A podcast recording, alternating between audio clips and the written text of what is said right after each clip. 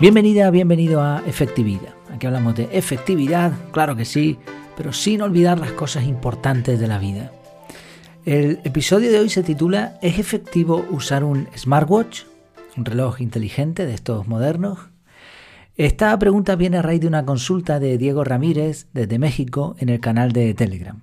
Por cierto, si no estás suscrito todavía al canal, te lo recomiendo bastante. Desde ahí, pues como puedes ver, en muchos episodios estamos eh, comentando temas que, salen ahí en, los comentarios y que obviamente pues son de interés para, muchos. Además aviso de un montón de cosas y, bueno, y, hay ideas interesantes. Eh, Diego decía, pues yo soy estudiante y trabajo también, estoy comenzando a implementar el método CAR y hay ocasiones en que me dejo el celular en otro, el celular, el teléfono móvil, en otro cuarto o lugar porque estoy haciendo una tarea que me requiere concentración. Y al terminar me gusta saber qué actividad sigue en mi calendario de Google sin tener la tentación de mirar el móvil con todas sus posibilidades de distracción. Eh, luego explica, ¿no? Tengo un teléfono Android y entiendo que hay smartwatch que cuentan con Wi-Fi y usan Wear o OS de Google, donde se pueden bajar las aplicaciones de la Play Store y de Google como Keep, Calendar, asistente de voz, etcétera, las cuales son básicas para el método. Pienso que al ser un aparato sin tanta potencia y con una pantalla pequeña es más difícil entrar a redes sociales u otras aplicaciones que distraen, los cuales han sido un problema para mí al checar, al comprobar el celular para ver la siguiente tarea o simplemente ver la hora. Esto me provoca cierta tentación para desenfocarme. Creo que el smartwatch me serviría solamente para revisar mi calendario, tomar notas de voz sin la tentación de mirar el celular y por supuesto por sus funciones de salud ya que hago ejercicio. Bueno, ante todo, muchas gracias a Diego por la, consulta. Es un tema muy interesante y veo varios puntos eh, que demuestran que Diego, como muchos otros usuarios también y seguidores del podcast, eh, tienen claros, ¿no? Como por ejemplo el desenfoque, el cómo las redes sociales o, todos los distractores que tiene el móvil pueden quitarles ese enfoque o, perder la concentración. Por otro lado, le gusta saber qué actividad sigue en el calendario de Google, esto forma parte de la metodología CAR, para eh, saber con qué continuar. Y también menciona lo de las funciones de salud. Sí, tiene mucho sentido lo que Diego menciona. También está muy bien lo que dice de dejar el móvil en otro sitio. Está demostrado, según algunos estudios, que el simple hecho de tener el móvil cerca nos puede distraer. Así que muy bien. Obviamente le ayudaría mucho, bueno, no a Diego, sino a cualquiera, el no tener redes sociales y el no tener notificaciones visuales en el móvil. Eh, esto evitaría que nos perdiésemos. Obviamente, cada cual debe decidir y muchas personas usan redes sociales con sentido común y, está perfecto, es una decisión de, de cada uno. Y en cuanto a las notificaciones visuales, también es verdad que no aseguran evitar los distractores. Por ejemplo, a mí me pasa lo siguiente. Yo eh, abro el móvil y mm, como no tengo las notificaciones ni visuales, ni, ni auditivas, ni sonoras, ni de ningún tipo, yo no sé si me ha entrado un mensaje nuevo. Entonces tengo la tentación de abrir Telegram, de abrir WhatsApp, de abrir el correo electrónico para ver si ha llegado algo nuevo. Sobre todo cuando, en momentos en donde me paro. Eh, claro, o sea, la cuestión es lo que dice Diego, son distractores. Están hechas para que caigas en, la trampa. Entonces la tentación va, a estar. Incluso en mi caso he notado, y, es algo que estoy corrigiendo, que me he creado una especie de rutina en la que abro varias aplicaciones una detrás de otra por orden. Además yo soy bastante cuadriculado, es una lucha que, sigo teniendo, no desaparece nunca. Y, esas manías pueden crear incluso un hábito que, no me gusta, ¿no? No, no me sirve para, para ser más efectivo. Así, lo que dice Diego tiene sentido. Si en vez del móvil lo tienes en el reloj, puede funcionar mejor porque ahí hay menos distractores. Por otro lado, tengo que decir que no es el único que opina así. Varias personas cercanas incluso me han comentado de las bondades del smartwatch. Una es mi mujer, que está contentísima con el reloj que tiene, un Apple Watch. Y otra, una amiga que también tiene un Apple Watch y también usa el método CAR y que efectivamente tiene Calendar, el Google Calendar en el reloj y va mirando rápidamente con un widget cuáles son las siguientes acciones.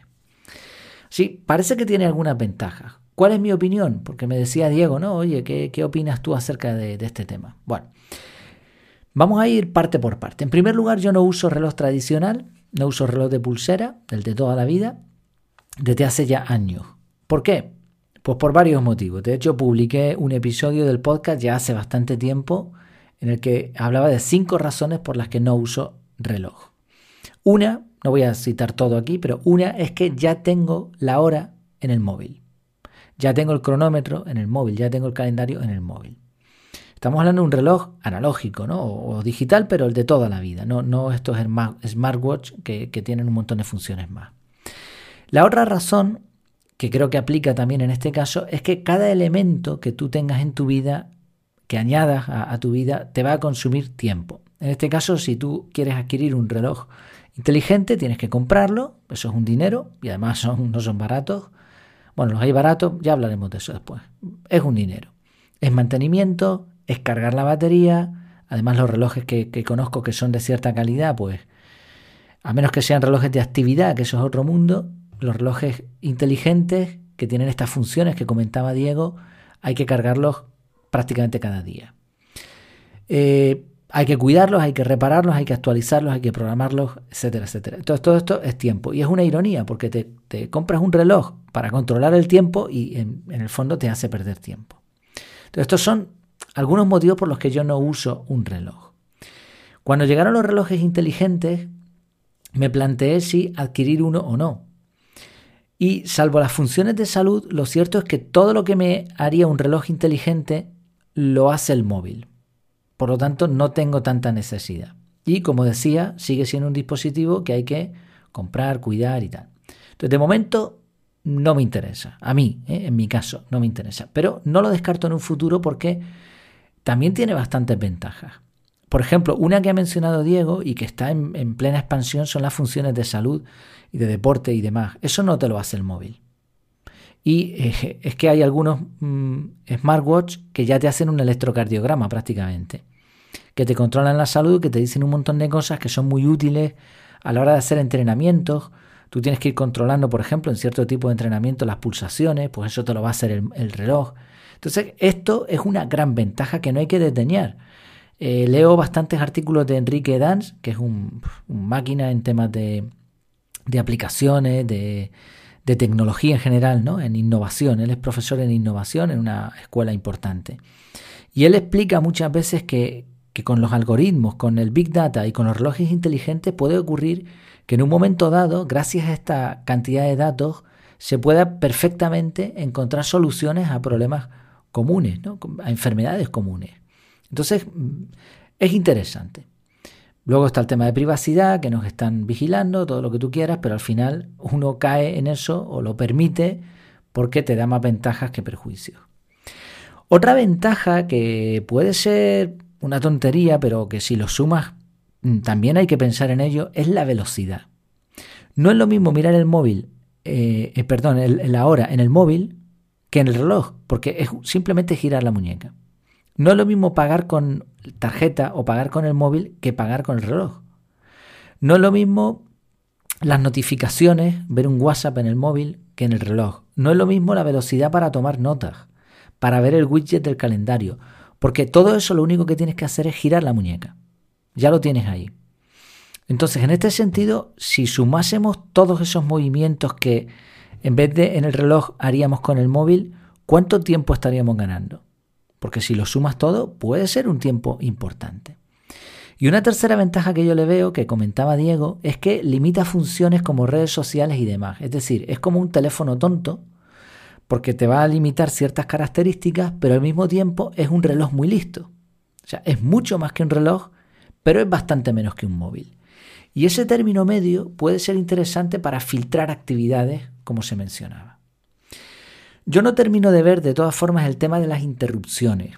A mí no me gusta esa sensación de que estás hablando con alguien y le llega una notificación al reloj y rápidamente la mira. Creo que esas interrupciones mm, no, no, son buenas, sobre todo si estás eh, trabajando en algo importante, aparte de, la educación ¿no? y todo eso que hemos hablado más de una ocasión. Eh, por otro lado, mirar una notificación de un WhatsApp, por ejemplo, que te llega el reloj, para decidir si luego vas a contestar, es un arma de doble filo. Primero, lo ideal es que no te interrumpa, pero por otro lado, si utilizas una metodología en la que vas a analizar las bandejas de entrada, estás perdiendo el tiempo por un lado, aunque también hay quien dice que lo están ganando. Yo esto no lo tengo del todo claro. Es verdad que la mensajería instantánea, no así el correo u otras cosas, ¿no? La mensajería instantánea como puede ser WhatsApp o Telegram, si no le ponemos notificaciones perdemos esa velocidad. No debería pasar nada, pero por otro lado, el hecho de mirarlo en el reloj quizá nos dé una ventaja, porque decidimos cuál es urgente y cuál no. Esto es algo que estoy reestudiando de nuevo porque no lo tengo del todo claro. Mi opinión anterior era que no, pero quizá tenga que virar un poco y admitir que a lo mejor, a lo mejor puede ser ventajoso. Ahora, para que sea realmente una ventaja, hay que configurar muy bien los modos del móvil.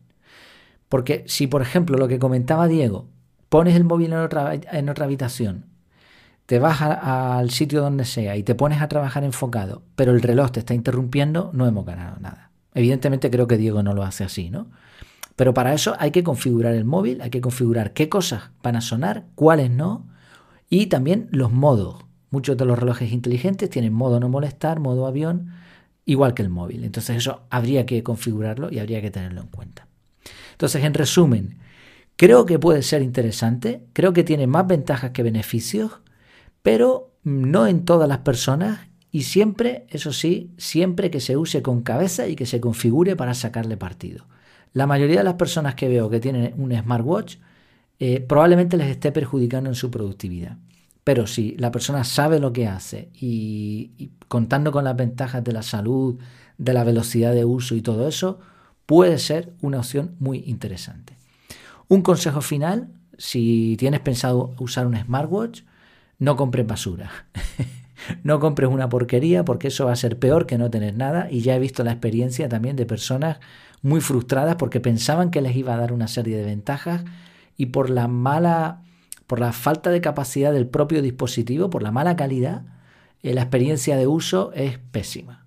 Entonces, si te lo vas a comprar, cómprate algo decente. Si lo que quieres es algo de actividad, de deporte, cómprate algo para eso, que son bastante económicos.